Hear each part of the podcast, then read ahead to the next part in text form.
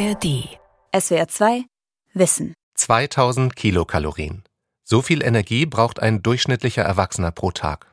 So steht es zumindest auf unzähligen Lebensmittelverpackungen im Supermarkt. 2000 Kilokalorien, die Zahl ist in Europa sogar per Gesetz festgeschrieben in der Lebensmittelinformationsverordnung. Auch in den USA ist dieser Referenzwert das Maß aller Dinge. Er soll der Bevölkerung helfen, sich richtig zu ernähren. Dummerweise ist an dieser Zahl etwas faul. So these are electrode patches for your ECG. Ich bin als Versuchskaninchen an der Universität Maastricht. Eine der besten Adressen für Stoffwechselforschung in Europa. This is still more like a prototype. Wouter Beinens klebt mir Messgeräte und Elektroden auf die Haut.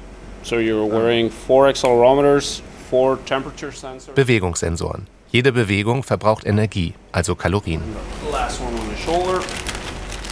Die Forscher messen meinen Kalorienverbrauch. Sieben Stunden werde ich dafür in einer sogenannten Respirationskammer verbringen. Die Kalorienlüge. Wie viel Energie brauchen wir wirklich? Von Max Rauner. Ich durfte den ganzen Morgen noch nichts frühstücken.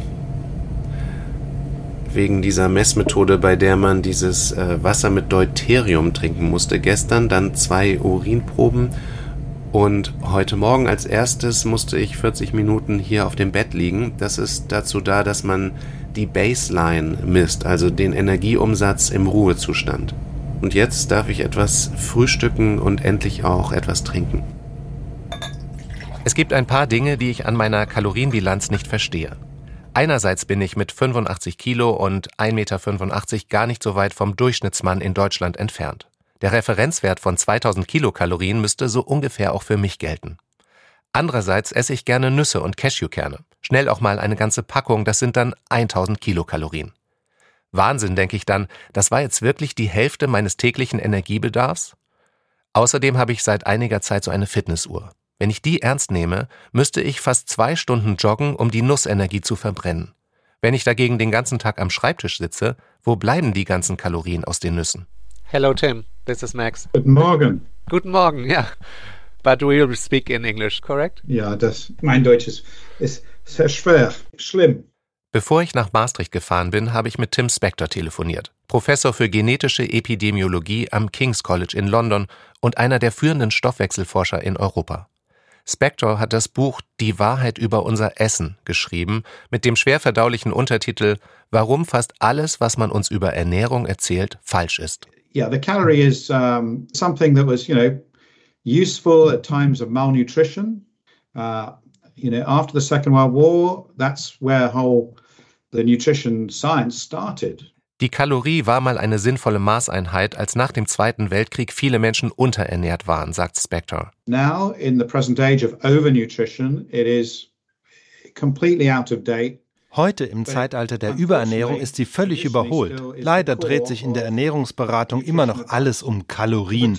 Aber die Vorstellung, man müsste zum Abnehmen nur diese magische Zahl von 2000 mit den Kalorien auf der Smartwatch abgleichen und mit den Portionen, die man isst, das ist Unsinn, völliger Unsinn. Man reduziert damit eine unglaublich komplexe Maschine, nämlich den menschlichen Körper, auf die Funktion eines Autos. Man tut so, als kenne man die Größe des Tanks und den Treibstoffverbrauch, nur weil irgendeine Regierungsbehörde gesagt hat, dass das der Durchschnitt ist.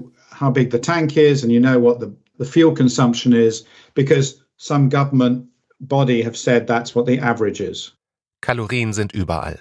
Jedes Gespräch übers Gewicht dreht sich um Kalorien.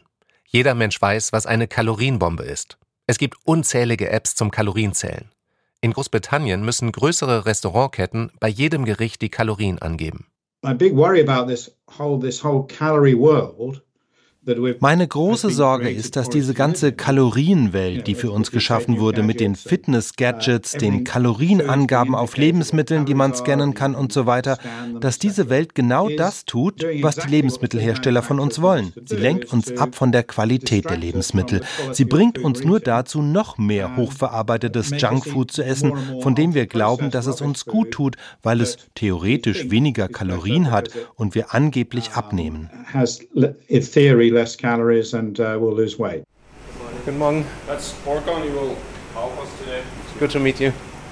Im Erdgeschoss der Universität Maastricht stehen kleine Container, weniger als 10 Quadratmeter groß, die Respirationskammern. ausgestattet mit einem Bett zum Hochklappen, einem Waschbecken, Schreibtisch und Kloschüssel. Um, about the toilet. This is a, a freezer toilet. So there's a. Like in the International Space Station?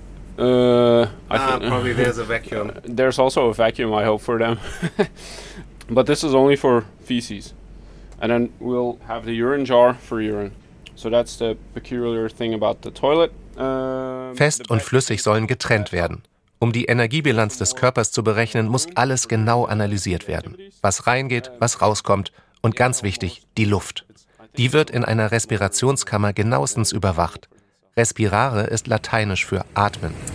Hier vorne kommt die Luft an, die wir aus den Kammern herausfiltern und äh, anhand des CO2, also des Kohlenstoffdioxids und des Sauerstoffgehaltes kann man ähm, rückschließen, wie viel eine Person an Kalorien verbraucht hat.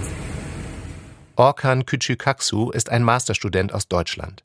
Er überwacht das Experiment zusammen mit dem Studienleiter Wouter Beinens. Die Studie, an der ich teilnehme, soll Kalorienmessungen genauer machen. Orkan und Wouter schließen die Tür. Sieben Stunden auf zehn Quadratmetern sind lang, aber es gibt einiges zu tun. Yes, I can hear you. Es gibt hier eine lange Liste mit Aufgaben, die man machen muss. Standing Desk Work 15 Minuten, Seated Desk Work, Housekeeping Tasks, Handfeger und Schippe. Damit kann ich ein bisschen Staub wischen. 15 Minuten Exercise Session mit einem Stepper. Dann wieder sitzen und lesen, Fernseh gucken, ein Computerspiel spielen. Okay. Durch ein Fenster sehe ich, wie die beiden Forscher vor der Kammer die Monitore überwachen. Ab und zu geben sie mir Anweisungen. Wenn du möchtest, kannst du nun zur nächsten Aktivität äh, übergehen. Hier steht jetzt auf dem Zettel Household Tasks. Also das heißt, ich nehme jetzt das Kehrblech und den Besen und, und ähm, reinige die Zelle. Die Zelle, also genau, die Respirationskammer, genau. Okay, danke. 10 Uhr 10 Beginn von Household Tasks. So wird ein typischer Tagesablauf simuliert und das wird dann hochgerechnet auf 24 Stunden. Die Messmethoden werden immer raffinierter. Aber das Prinzip, mit dem der Kalorienverbrauch gemessen wird, beruht auf einer 250 Jahre alten Erkenntnis.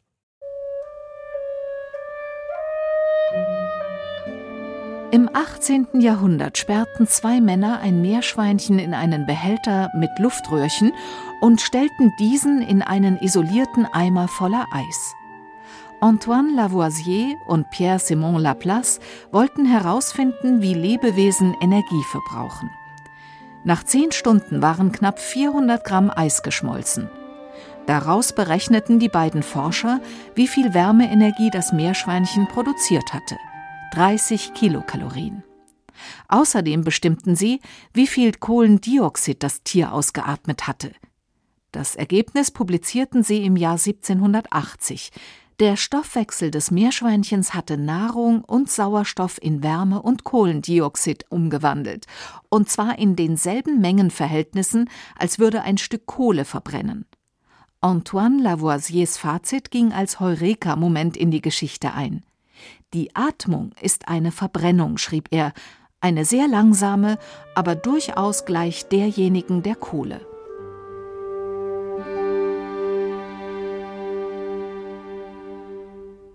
Antoine Lavoisier setzte damals eine mächtige Metapher in die Welt. Der Mensch als Verbrennungsmaschine. Das große Kalorienzählen konnte beginnen. Du hast es geschafft. Wenn du möchtest, kannst du noch weitere Minuten auf dem Laufband gehen zum Cooldown.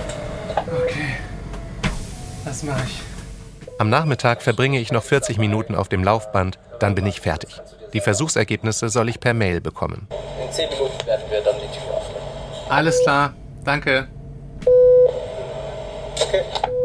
Eine Etage über den Respirationskammern hat Guy Plasqui sein Büro. Dat dacht ik ook, Dat dacht ik. Ja, ja. Ik heb alleen papier in gedaan. Er ist so etwas wie der Antoine Lavoisier von Maastricht und hat den Kalorienverbrauch von Menschen in allen möglichen Lebenslagen vermessen. Von Couch Potato bis Radrennfahrer. Es gibt eine wichtige Faustformel für den täglichen Energieumsatz, also den Kalorienverbrauch. If you look at, let's say, your total daily energy expenditure, right? Wenn Sie Ihren täglichen Energieumsatz betrachten, dann hat der Grundumsatz den größten Anteil. Der liegt durchschnittlich bereits bei 65, 70 Prozent. Ich rede nicht von Sportlern, sondern vom Durchschnitt. 10 Prozent gehen auf das Konto der Verdauung und der Rest ist körperliche Aktivität. And then the remainder is physical activity. Den größten Anteil der täglichen Kalorien, rund 80 Prozent, braucht der Durchschnittsmensch also dafür, den Körper am Laufen zu halten. Das ist der Ruheenergieverbrauch. Und 20 Prozent verbrauchen die Muskeln, wenn wir uns bewegen. So if you are uh, moving around, if you're doing exercise, uh, whatever, uh, 80% of the energy is lost as heat and 20% is used for the actual work that you're doing. Wer sich mehr bewegt, verbraucht mehr Kalorien, klar. Um das in Zahlen zu fassen, hat die Wissenschaft das Physical Activity Level erfunden, abgekürzt PAL. Der Ruheenergieverbrauch multipliziert mit dem Physical Activity Level gibt den gesamten Kalorienverbrauch. Man muss sich das nicht merken, aber der PAL-Wert begegnet einem immer wieder, zum Beispiel in den Empfehlungen der Deutschen Gesellschaft für Ernährung. Wer im Büro arbeitet und sich wenig bewegt, hat einen PAL-Wert von 1,4.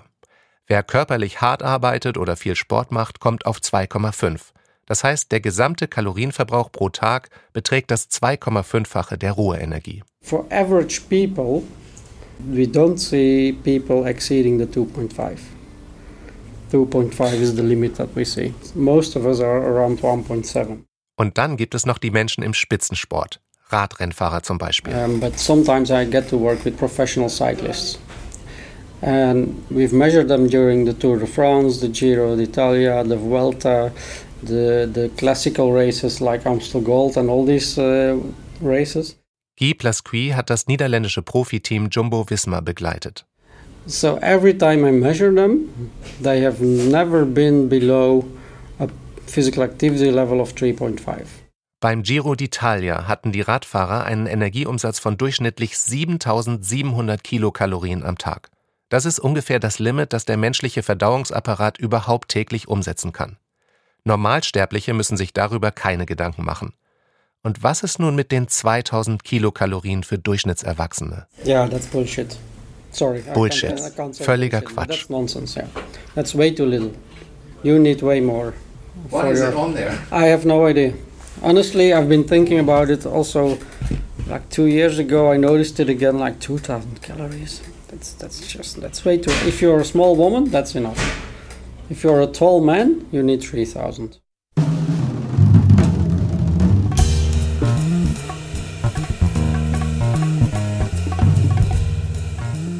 Ein paar Wochen nach meinem Besuch in Maastricht bekomme ich von den Forschern die Auswertung zugemeldet. Demnach verbrauche ich in 24 Stunden 3150 Kilokalorien. Knapp 2000 davon allein für die Ruheenergie, also wenn ich den ganzen Tag im Bett liegen würde. Mein Energieumsatz liegt mehr als eineinhalb Mal höher als der angebliche Durchschnittswert. Ich bin jetzt ein weiterer Datenpunkt in einer breiten statistischen Verteilung. Um, the range is huge because we, we go from uh, women who are 1 meter 50 to men who are 2 meters, uh, but it's not even the average. The 2000, 2000 is not the average for sure. It's way too low.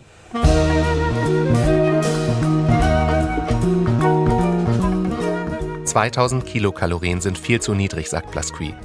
Wer hat die Zahl in die Welt gesetzt? Es war die Food and Drug Administration in den USA. Angesichts einer zunehmend übergewichtigen Bevölkerung drängte die Behörde in den 90er Jahren auf einen Referenzwert, an dem sich die Menschen orientieren können. Aus Umfragen hatte die Behörde einen Mittelwert von knapp 2400 Kilokalorien berechnet. Das war der erste Fehler, weil Menschen in Umfragen regelmäßig unterschätzen, wie viel sie gegessen haben. Und zweitens wurde der Wert auch noch abgerundet auf 2000, weil man Angst hatte, dass kleine und schlanke Frauen sonst zur Völlerei ermutigt werden. 2000 Kilokalorien sind also eine politisch-pädagogische Zahl, keine wissenschaftliche. Gut gemeint, aber falsch. Governments die Regierungen lieben einfache Botschaften, allen voran die Gesundheitsbehörden. Sie glauben, die Menschen seien zu dumm, komplexe Zusammenhänge zu verstehen. Das habe ich in vielen Ländern immer wieder gehört. Sie wollen einfache Ratschläge, schwarz oder weiß. Sagt Tim Spector vom King's College. Man könnte auch sagen, 2000 Kilokalorien sind eine Lüge. Das klingt vielleicht übertrieben, aber ich finde, wenn wir von Donald Trump mehr Respekt vor der Wahrheit einfordern, sollten wir eine offensichtlich falsche Zahl nicht millionenfach auf Verpackungen drucken. Die Wissenschaft weiß es längst besser. Die Deutsche Gesellschaft für Ernährung empfiehlt für normalgewichtige 25 bis 50-jährige Männer 2300 bis 3000 Kilokalorien am Tag, je nachdem, wie viel sie sich bewegen. Und für Frauen 1800 bis 2400. Vor allem aber sollte man dem Kalorienrechnen keine Genauigkeit zuschreiben, die es gar nicht gibt. Ich bin gerade was also diese Energieverbrauchsseite angeht, ja, völlig verunsichert. Ich weiß gar nicht, was ich glauben soll dort. Hannelore Daniel ist Professorin für Ernährungsphysiologie im Ruhestand und leitet bei der Deutschen Gesellschaft für Ernährung die Arbeitsgruppe Personalisierte Ernährung.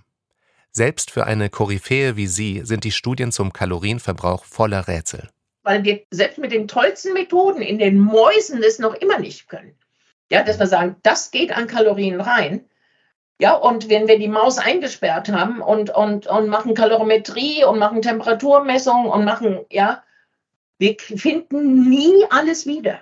Als mhm. ob es ein schwarzes Loch gäbe, ja, in dem Kalorien verschwinden. Es fehlen immer irgendwie zwischen 5 und 10 Prozent. Auch die Kalorienangaben von Lebensmitteln sind ungenau. Sie beruhen auf 120 Jahre alten Umrechnungsfaktoren, die teilweise überholt sind. Beispiel Nüsse. Studien haben gezeigt, dass die Kalorien von Walnüssen 20 Prozent zu hoch angesetzt werden. Bei Mandeln ist die Diskrepanz noch höher. Sie haben nach amtlicher Zählung 620 Kilokalorien pro 100 Gramm, aber in einer Studie mit 18 Freiwilligen zeigte sich, der Körper zieht daraus nur 460 Kilokalorien. Seit ich diese Studien kenne, hat sich mein Verhältnis zu Nüssen deutlich entspannt. Ja, es gibt sicher viele Leute, die äh, obsessiv hinter den Kalorien her sind. Ja, ich gehöre nicht dazu. Ich bin aber auch fetter geworden über die Jahre. Wer langfristig mehr Kalorien aufnimmt als verbrennt, legt an Gewicht zu. Das ist Physik. Und wer auf Kalorienzellen schwört, um abzunehmen, alles gut. Mit den Zahlen hat das aber nichts zu tun. Man kann nicht eine Stunde laufen gegen ein Stück Käsekuchen aufwiegen. Der Körper funktioniere eben nicht wie ein Verbrennungsmotor, sagt der Stoffwechselforscher Hermann Ponzer von der Duke University. Er hat den Kalorienverbrauch der Hadza erforscht, eines Jäger- und Sammlervolks in Tansania. Die Überraschung war, dass deren Energieumsatz pro Kilo Körpergewicht gar nicht so anders war als der von Büroangestellten. Es gibt ein paar seltsame Beobachtungen, die wir zu erklären versuchen. Der Energieumsatz hängt nicht so mit der körperlichen Aktivität zusammen, wie er sollte. Wir sehen das an den Daten der Hadza oder anderer indigenen Gemeinschaften oder auch an Tieren im Laborversuch, die sich viel bewegen müssen. Der Energieumsatz steigt nicht in dem Maße, wie man es erwarten würde. Affen im Zoo haben den gleichen täglichen Energieumsatz wie Affen in der Wildnis. Das müssen wir erklären.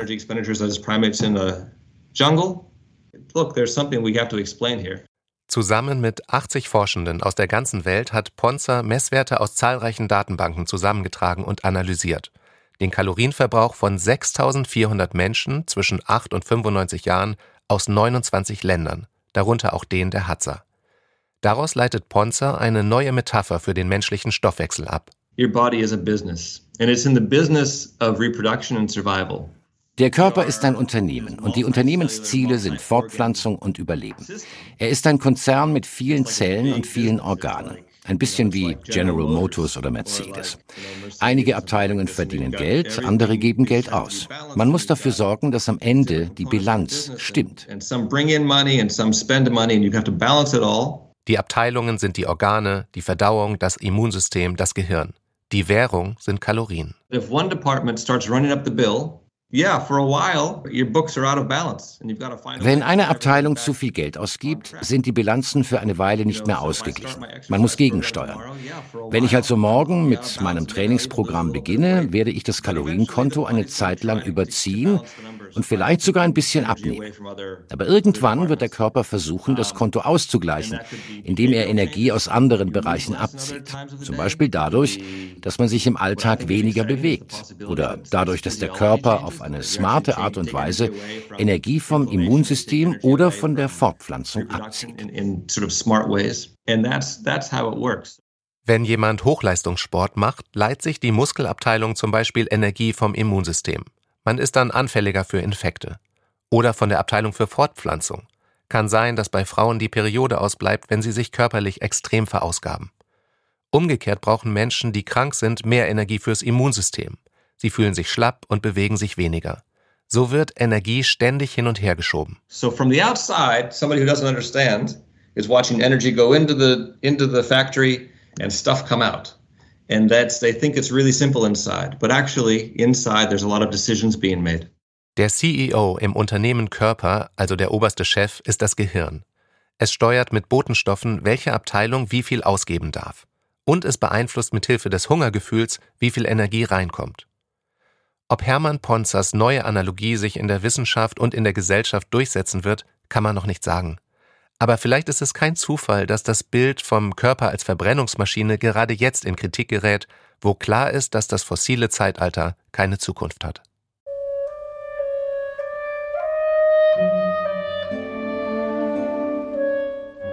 In der Fachwelt ist eine gewisse Ratlosigkeit zu spüren. Das Wissen um den menschlichen Stoffwechsel wird immer besser, aber in den Industrieländern sind Übergewicht und ernährungsbedingte Krankheiten ein Gesundheitsproblem. Wenn 120 Jahre Kalorienzählerei uns nicht gesünder gemacht haben, was ist die Alternative? So, ich habe dir jetzt mal dein Frühstück reingestellt. Das kannst du dir gerne schon mal zum Tisch hinnehmen und äh, der zweite Teil kommt gleich. Alles klar, vielen Dank. An der Universität Kiel erforschen Ernährungsmedizinerinnen, wie hochverarbeitete Lebensmittel den Appetit und den Energieumsatz beeinflussen. Hier gibt es am Institut für Humanernährung und Lebensmittelkunde zwei Respirationskammern, ganz ähnlich wie die in Maastricht. Okay, also du kannst gerne anfangen mit Essen. Guten Appetit. Okay, eine halbe Stunde Zeit habe ich quasi das alles. Heute ist Viktor das Versuchskaninchen, ja, genau. ein Student. Und äh, von allem ein bisschen essen, so waren die Regeln glaube ich, ne? Du musst nicht alles aufessen, du darfst so viel essen, bis du satt bist. Also keine ganze Komponente weglassen, wie du Lust und Hunger hast. Jana Koop überwacht den Versuch zusammen mit Letizia Schuler. Viktor ist einer von insgesamt 24 Versuchspersonen, die jeweils zwei Tage lang in der Respirationskammer verbringen. Später kommen sie noch ein weiteres Mal ebenfalls für zwei Tage. Franziska Hägele leitet die Studie. Er bekommt viel zu viel, in Anführungszeichen, zu essen, also viel mehr, als wir erwarten würden, was er braucht.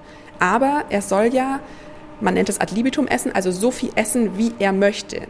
Das heißt, bis er satt ist. In dieser Studie bekommen die Freiwilligen ausschließlich hochverarbeitete Lebensmittel zu essen. Cornflakes, Knuspermüsli, Himbeerjoghurt, Fertigpizza, Schokopudding, Chicken Nuggets, Eis, Kekse, Margarine, Softdrinks, Toast, Nutella. Hochverarbeitete Lebensmittel sind der neue Bösewicht im Zusammenhang mit Übergewicht und ernährungsbedingten Krankheiten. Sie ziehen auch Ernährungsforschende an, wie Speck die Mäuse. Was sind das für Produkte? Wenn auf der Zutatenliste Dinge stehen, mit denen Sie nichts anfangen können, ist es auf jeden Fall hochverarbeitet.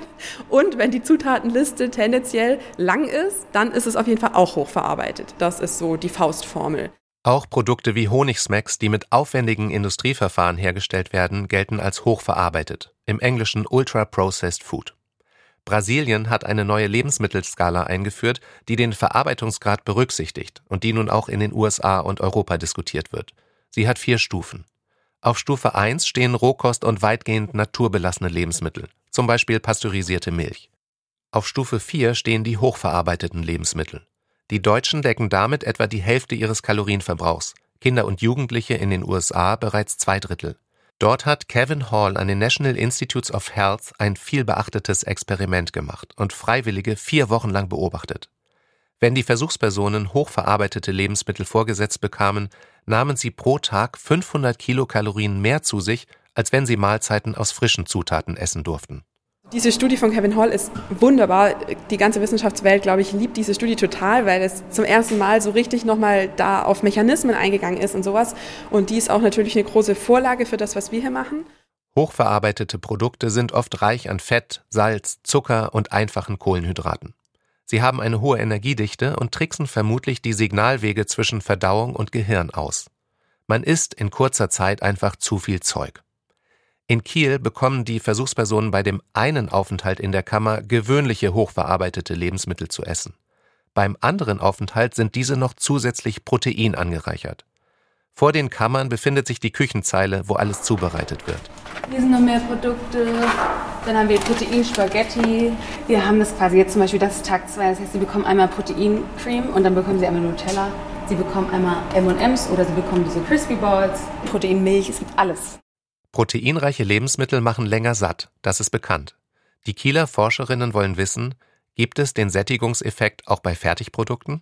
Wir wollen schauen, wie viel essen die. Das heißt also wirklich diese Energieaufnahme. In Kombination mit dem Energieverbrauch schauen wir uns das an, weil es ja auch die, die Hypothese oder Erkenntnis gibt, dass ähm, Protein eben im Vergleich zu Fetten und Kohlenhydraten bei der Verdauung mehr Energie verbraucht. Die Versuchspersonen wissen selber nicht, ob sie beim ersten oder zweiten Aufenthalt die proteinangereicherten Mahlzeiten bekommen.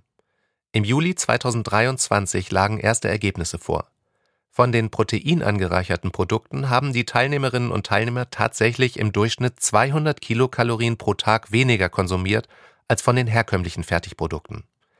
Es sieht so aus, als hätten die zugesetzten Proteine den Heißhunger auf hochverarbeitete Mahlzeiten etwas gedämpft. Proteinspaghetti all you can eat. Ist das die Zukunft? Der Appetit wird etwas gebremst, aber im Gros der Bevölkerung ähm, würde ich bei inaktivem Lebensstil eben davon abraten, dass das jetzt irgendwie das Nonplusultra ist. Für den Geldbeutel ist es auch besonders schlecht, weil die Hersteller sehr viel aufschlagen an, ähm, an Geld auf die Produkte, sind in der Regel unverhältnismäßig teuer. Das kommt ja auch nochmal dazu. Anja Bosi-Westphal leitet das Kieler Institut und ist Vizepräsidentin der Deutschen Gesellschaft für Ernährungsmedizin.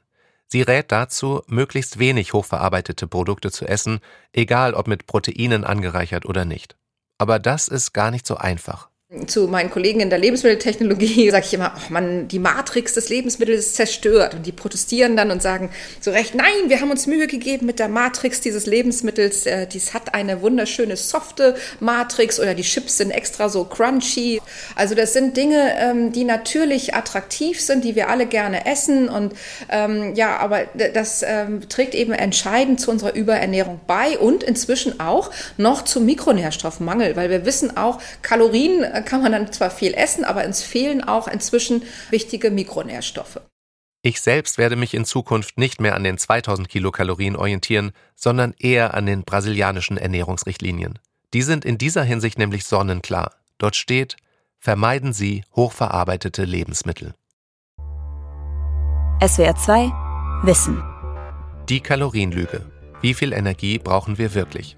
Autor und Sprecher Max Rauner. Redaktion Sonja Striegel. SWR 2 Wissen. Alle Folgen in der ARD Audiothek. Manuskripte und weitere Informationen unter swr2wissen.de